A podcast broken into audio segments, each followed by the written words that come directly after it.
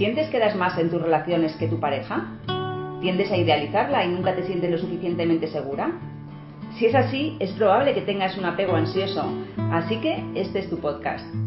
Sigue escuchándonos y descubrirás cómo es que te vinculas de esta manera y qué puedes hacer para vivir de una forma más saludable tus relaciones. Bienvenidos al podcast de Tejiendo Redes. Somos Vanessa Bertomeu y Almudena Campo, un lugar donde tejer redes con uno mismo y con los demás. Nos puedes encontrar en bptejiendoredes.com. Vamos a comenzar esta serie de, tipos de apego y su implicación en las relaciones de pareja, hablando más en profundidad acerca del apego ansioso. Este es el que nos toca hoy. En el siguiente episodio hablaremos del apego habitativo y por último del desorganizado. No entraremos mucho en detalle en el apego seguro, puesto que, como ya hemos comentado y siendo honestas, aquellos con este tipo de apego no necesitan muchos de nuestros consejos. Y siendo más honestas aún, eh, el porcentaje de apego seguro es tan bajo como un. Por eso, si lo eres, llámame y lo veremos a ver. Pues nada, ¿eh? desmontamos el chiringuito en un segundito. Totalmente. Bueno, alguien habrá, alguien habrá. Alguien habrá. Alguno encontraremos alguna vez. bueno, pues Emma, ¿empezamos? En el anterior episodio ya hablamos sobre el estilo de crianza de las figuras de apego con niños con apego ansioso, pero hoy vamos a profundizar un poquito más.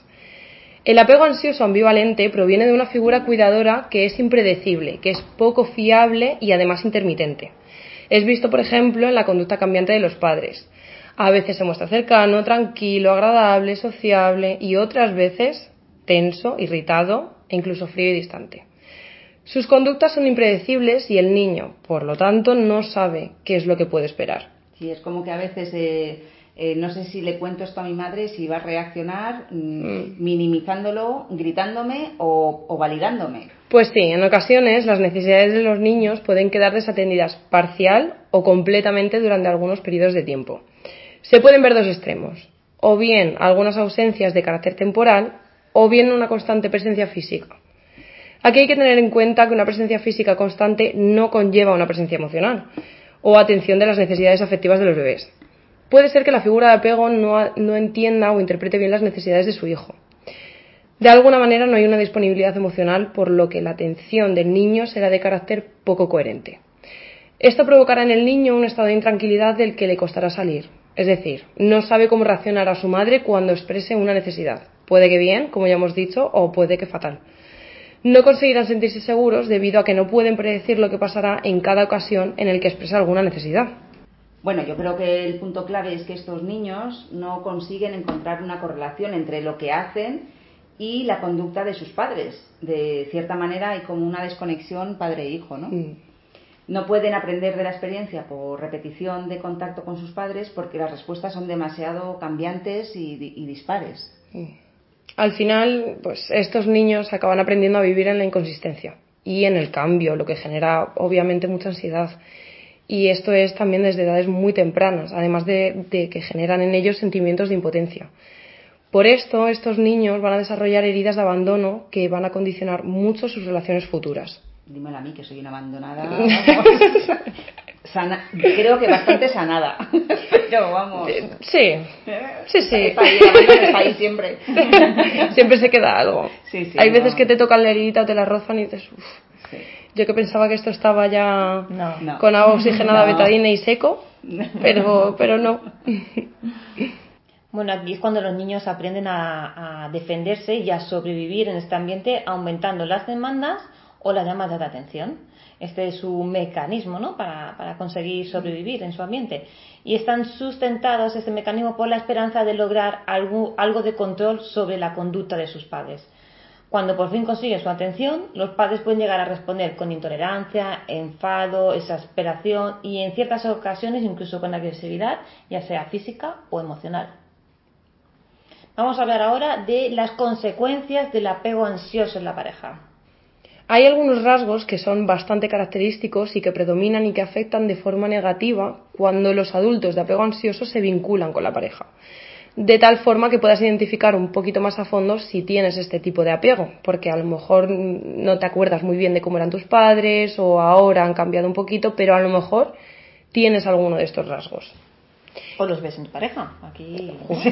Sí, sí, no aquí, aquí se lo podemos aplicar a todo el mundo. O amigos, o lo que te apetezca. Si luego, la- yo cuando aprendí la teoría del apego, yo luego iba como un detective. Detrás de todos mis amigos me decían, uy, pues tú tienes apego al silo, tú tienes Pero, apego. pero es cierto que luego cada uno sabe realmente lo que siente y, y Claro. qué apego, cuál es el suyo, Mm. ¿no? Realmente. Al final cada uno es el que se va a identificar con, Mm. con ciertas cosas.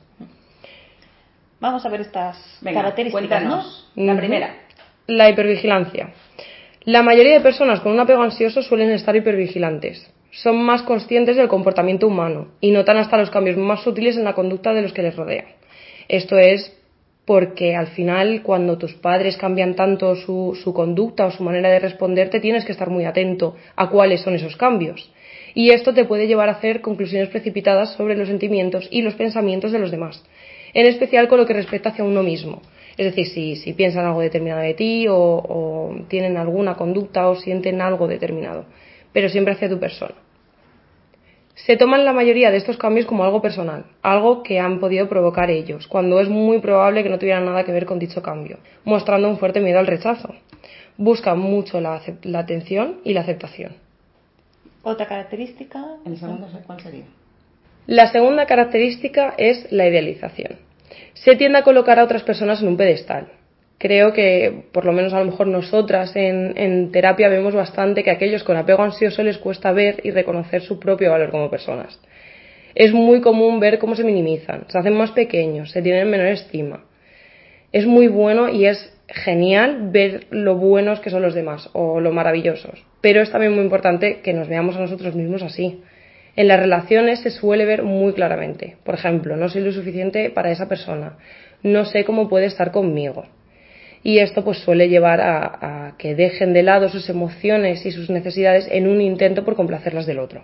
Dinos más características. La tercera, cuidan mucho su aspecto físico. Suelen cuidar mucho su apariencia. Y esto es porque valoran mucho el, el amor, la conexión y el sentirse atractivo para poder sentirse suficiente. Y otra más, siente que hay un desequilibrio en la pareja. Muchos de los conflictos vistos desde el punto de vista de individuos con apego ansioso rondan sobre el tema del desbalance de la relación. Aunque muchas veces estos conflictos sean internos y les cueste mucho verbalizarlos, esta percepción de desbalance de la relación se puede ver como mm, con todo lo que yo he hecho por ti me esfuerzo, tú no has sido capaz de hacer esta cosa tan pequeña por mí. A lo mejor sí que se han esforzado por cambiar sus planes para poderlos cuadrar con su pareja, arreglarse y estar siempre guapos o guapas para la pareja, entre otras cosas. Y su pareja en algún momento le ha podido negar un favor muy concreto, muy puntual, y ya esto es suficiente para decepcionar a la, a la otra persona. Para sentirse decepcionado, ¿no? Efectivamente. Otras características que hay. La comunicación para aquellos que tienen apego ansioso es fundamental. En una relación suelen esperar que su pareja se comunique constantemente con ellos. Si no es posible en persona, entonces tiene que ser por mensajes o llamadas. Tienen unas expectativas muy altas respecto a esto. Hay que recordar que porque una persona espere algo distinto tenga un significado distinto en lo que a la comunicación respecta, no tiene nada que ver con que nos quieran más o menos. Después, dificultad con los límites. Habitualmente, mmm, las personas con apego ansioso tienen muchos problemas para poner límites en sus relaciones o tienden a hacer oídos sordos cuando se les hace un gesto feo o incluso maltrato. Son los individuos más sensibles y propensos a sufrir maltrato en sus relaciones. Además, necesitan impresionar. Buscan que la opinión de otros sobre ellos sean que son personas geniales y perfectas para la otra persona. No solo se ve en las relaciones de pareja, sino también en amistades y relaciones familiares hacen muchos esfuerzos para impresionar a los demás. Les cuesta expresar cuando están molestos o perciben una injusticia. Esto es porque interpretan la comunicación de sus sentimientos y sus necesidades como una posible amenaza y un posible desencadenante para que su pareja les deje. Es un miedo a disgustarles y que les dejen de querer. Otra característica es que facilitan mucho las relaciones. Es bastante fácil sentirse cómodo con una persona con apego, ansioso, ya que harán todo lo posible por satisfacer nuestras necesidades. Pero en ocasiones pueden resultar incluso pegajosos o que requieran demasiado de nosotros. De nuevo, sus expectativas son muy altas. Esto es por miedos inconscientes, evidentemente, acerca de ser abandonados debido pues, a los tramos infantiles que ya hemos comentado. Sienten mucha ansiedad cuando perciben, ya sea de manera real o imaginaria, que pueden ser eh, abandonados o dejados. Las relaciones, por ello, pueden estar en su principal foco de atención. De esta manera pueden incluso autosabotearse de, en, el, en, el, resto de sus áreas. Puede que de manera inconsciente. Sí, sí, claro, de manera inconsciente. Esto no nos damos cuenta. Actuamos de modo automático y ya está. Puede que dejen un poco de lado su carrera, sus círculos sociales, sus hobbies ya que la relación llega a ser el principal pilar de su vida y muchas veces el tema del que dependen las emociones y el estado de ánimo que tienen eh, dependen de su pareja. Cuando todo va bien en la pareja, trabajan mejor en el resto de sus áreas. Pero si las cosas van un poco mal, no lo perciben de esa manera. Tal vez incluso no sean capaces de centrarse en otra cosa. Sí, porque de alguna manera se obsesionan. Cuando se activa el sistema de apego de una persona con apego ansioso, sus pensamientos se pueden ver consumidos por intentos de restablecer la cercanía y la intimidad con su pareja, o con los amigos o los familiares o con el que tenga enfrente. Como ya hemos dicho antes, pasa sobre todo cuando perciben, ya sea porque hay un sustento real sobre el que basarse o una percepción que no tiene mucho que ver con la realidad, y eso, pero es su percepción, de que pueden ser abandonados en psicología llamamos a estos intentos como estrategias activadoras. Algunas de estas estrategias son pensar excesivamente en la pareja. También de esta manera estamos dificultando el poder concentrarnos en otras cosas. Y tan solo recordar las cualidades buenas del otro. Esta es la parte de la, también de la idealización. Eh, y se les pone todavía más en ese pedestal que, que ha hablado antes Emma. La ansiedad, que solo, esta ansiedad solo se ve calmada cuando se está cerca del otro. Creer que es la única oportunidad que tienen de encontrar el amor y que no se volverán a sentir así nunca. Y también creen que, aunque no sean felices en esa relación, mm, tampoco podrán serlo fuera de ella. Así que necesitan mantenerse dentro de, de la relación. Pueden enviar muchos mensajes, llamar muchas veces, presionar al otro para verse, es decir, buscan cualquier excusa para acercarse más al otro. Por ejemplo, pues sé que me has dicho que no le llame más durante el resto de la tarde, pero si no lo hago se olvidará de mí y me dejará y no me puedo arriesgar. Y además esto genera mucha angustia.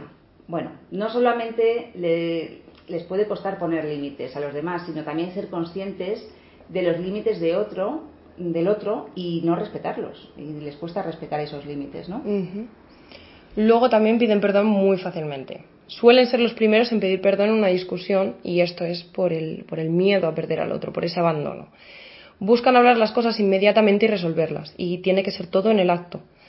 Y es por ello que pueden tener problemas con otros estilos de apego. Por ejemplo, una pareja que es un apego ansioso y otro evitativo, que creo que lo hemos comentado antes también. La que tiene el apego ansioso va a querer hablar las cosas, mientras que el evitativo Mm, como su propio nombre nos indica, tratará de. va a evitar la conversación. Entonces se va, se va a alejar porque necesita su espacio. Entonces la persona con apego ansioso interpretará esto como un rechazo o un abandono, que son sus heridas principales. Y esto entonces va a crear eh, dificultades a la hora de comunicarnos con nuestras parejas. Y entonces muchas veces lo más importante realmente es hablar sobre estas cosas antes de que se pueda dar el caso, no, no durante a lo mejor el cuando estás caliente en ese momento. Y así de esta forma también estamos permitiendo conocer a nuestra pareja y que él o ella nos conozca y trabajar así en equipo para construir una relación sana. Porque las, las relaciones sanas no se encuentran, se crean. Bueno, pero hay que tener en cuenta que otra característica de ellos es que viven en una inestabilidad emocional constante suelen reaccionar peor por su percepción de los celos o la frustración y suelen manejar mucho peor sus emociones por miedo a la reacción del otro. Luego también tienden a dar demasiadas explicaciones sobre sus decisiones y sentimientos. Tratan de ofrecer explicaciones absolutamente por todo. Lo que sienten, lo que necesitan, el por qué han hecho esto y no lo otro, el justificarse y todo esto es de manera inconsciente, porque creen que deben hacerlo para poder ser aceptados, para que el otro no se enfade conmigo, para que no me deje de querer. Si yo le explico por qué hago algo, si yo pongo un límite, le tengo que decir por qué lo estoy poniendo, porque si no, a lo mejor se enfade y me deja de querer. Es un poco eso, ¿no? En cosas a lo mejor tan simples como te olvidaste de mi cumpleaños o antes estabas muy borde. Puede que dé mil excusas y explicaciones en lugar de ir al grano y decir, lo siento, he estado muy ocupada o mm, me sentía rechazada, abandonada o dolida pues aquí los abandonados entramos en el, los, que tenemos en, eh, la ansiedad, o sea, somos de apego ansioso y nos toca el abandono, pues entramos en el, jo, lo siento un montón, no me da cuenta porque tal, es Mm. fíjate me, que me, yo entraba, salía, subía y bajaba y te lías con explicaciones que no son necesarias. Ahora bien, si te has identificado como una persona con apego ansioso, ¿cómo te hablas a ti mismo en tu cabeza? ¿Qué cuentos te cuentas? ¿Cómo te sentirías si otra persona te hablara de ese modo? Porque es muy importante la forma en la que nos hablamos, ya que la autoestima se sustenta en gran medida por ese diálogo interno que tenemos y por las historias y creencias que tenemos acerca de nosotros mismos. Si nos vemos feas, gordas, pesadas, pues nos costará más vernos como personas merecedoras de amor. Es complicado, pero el primer paso es cambiar la forma en la que nos hablamos a nosotras mismas. Hay una frase que a mí me gusta mucho que dice, si hablaras a tus amigos como te hablas a ti mismo, no tendrías amigos. Bueno, pues podemos empezar por modular esa conversación eh, rigiéndose por la simple pregunta de, ¿esto se lo diría yo a mi mejor amiga? ¿Se lo diría yo realmente a alguien a quien quiero? Si la respuesta es no, cámbialo. Porque es cuando nos empezamos a tratar con amor y respeto. Comenzamos a querernos y respetarnos más. Yo en terapia a, las, a los pacientes, a las niñas adolescentes principalmente, que tienen unos discursos muy complicaditos, eh, se cuentan historias de terror, siempre les digo, háblale, háblate como le hablarías a tu mejor amiga. ¿Qué le dirías en este caso a tu mejor amiga? Y cambia completamente el discurso. Sí, se nota mucho el, el cambio de decírtelo a ti a decírtelo a, a otra persona. Venga, ¿qué Pues, consejos? Para terminar este episodio vamos a ir Sí. ya, ¿no? A, la- Sí. a los consejos. Vamos a dar algunos consejos para, para, sobre todo en el caso de que tu pareja eh, tenga este, este tipo de apego.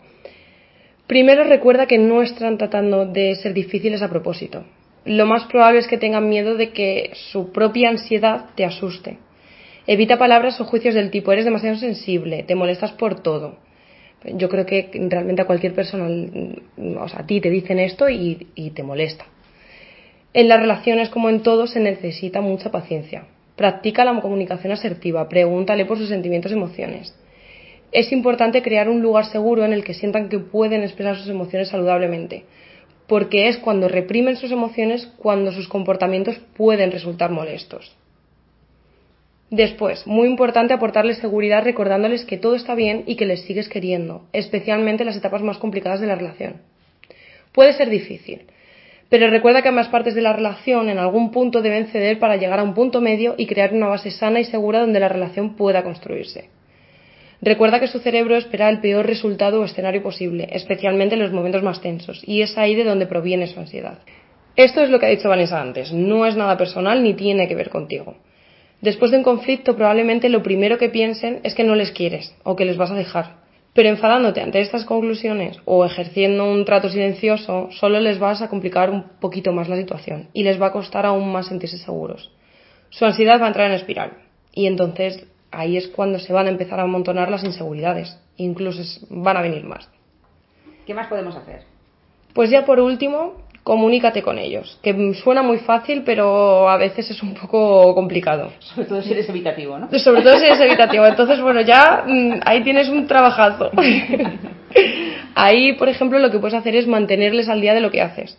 No les tienes que estar contando mm, hasta el más mínimo detalle, pero por ejemplo, vas a tener un día eh, complicado, comunícaselo.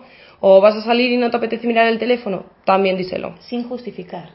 Claro, sin justificar, es simplemente, Comunicar, oye, ¿no? cariño, mm, tengo mucho lío en el trabajo, hablamos mejor esta noche. O, mm, Mañana te llamo. sí, o hoy estoy de relax, o salgo con mis amigos, no voy a mirar el móvil. Ya está. Tampoco hay que dar muchas excusas, es simplemente el, el que ellos sepan que les importas tanto como para decir, oye, mira, mm, no podemos hablar por esto. Bueno, de alguna manera no se les deja en el vacío, ¿no? Claro. Es lo que eso le, le- les Porque eso genera mucha inseguridad. Mucha ansiedad, eso es. Pero lo que he dicho, no entrar en justificaciones porque eso tampoco es sano. Ni en explicaciones, ni en... ju- Claro, ni en que si la otra per- persona te dice, jo, cariño, pues venga, anda, si total de camino en el coche me puedes llamar. Claro, en- un límite es un límite. Si tú has dicho que no, es que no. Ya luego, pues, tú puedes mm, facilitarle las cosas a tu pareja, pero tampoco te tienes que dejar Cubrir sus necesidades Ahí y, está. bueno, Y al dejar final- las tuyas de lado. Eso es. Y al final no se trabaja su, su trabajo, ¿no? Personal. Sí, al final no, no, trabajo no es ningún favor. Es decir, al final, pues cedes ante esos miedos y lo único que vas a hacer es, pues, bueno, no tú, pero a la persona. Se le da como una va- base, como los niños, cuando están en padres separados. Necesitan y tienen que saber qué padre es el que va a ir a recogerle para Sí. que se sientan seguros, ya está. Eh, porque Sí, es como esto esa necesidad de control. Eso es. Mm.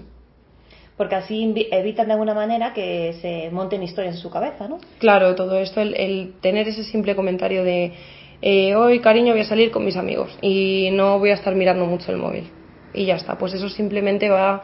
Lo que, en lo que le va a ayudar es a no crear una historia en, en Su cabeza. En, entonces, pues al final, esto eh, a la persona con apego eh, ansioso le va a ayudar a confiar más y a generar un sentimiento de seguridad que va, va a estar a largo plazo y va a ser contigo. Bueno, yo creo que ya estaba bastante perfilado, ¿no? Eh, las personas de apego ansioso. Así que el siguiente podcast es el evitativo y luego ya el desorganizado, ¿no? Eso es. Es completito. Así la que, pues nada, Mm. muchas gracias otra vez, Emma. Mm, A vosotras. y nos vemos el viernes que viene. Gracias por llegar hasta aquí. Esperamos que te haya sido útil y si te ha gustado, por favor no olvides compartirlo con tu familia y amigos y en tus redes sociales. Nos vemos en el siguiente episodio.